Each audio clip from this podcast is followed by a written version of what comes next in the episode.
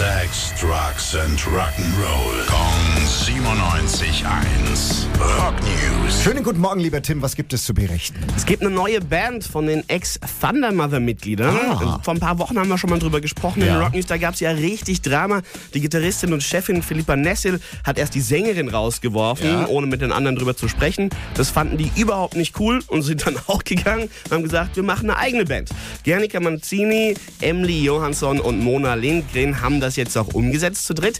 Die neue Band heißt The Gems, die Edelsteine. Nächsten Monat soll dann auch schon die erste Single rauskommen. Phoenix, also der Phönix aus der Asche, ein ziemlich offensichtliches Bild. Haben auch gesagt, die erste Single gerade, die soll echt positiv klingen, hoffnungsvoll, weil es eine ziemlich miese Zeit jetzt war. Und haben auch schon Pläne auf Tour zu gehen. Gesagt, ja, wenn wir auf Tour gehen, dann spielen wir auch ein paar alte Thundermother-Klassiker. Ist doch klar. Ja, bravo. Rock News. Sex, Drugs and Rock'n'Roll. Jeden Morgen 9 um kurz vor 8 in der Billy Billmeyer Show. Gong 97.1. Frankens Classic Rock Sender.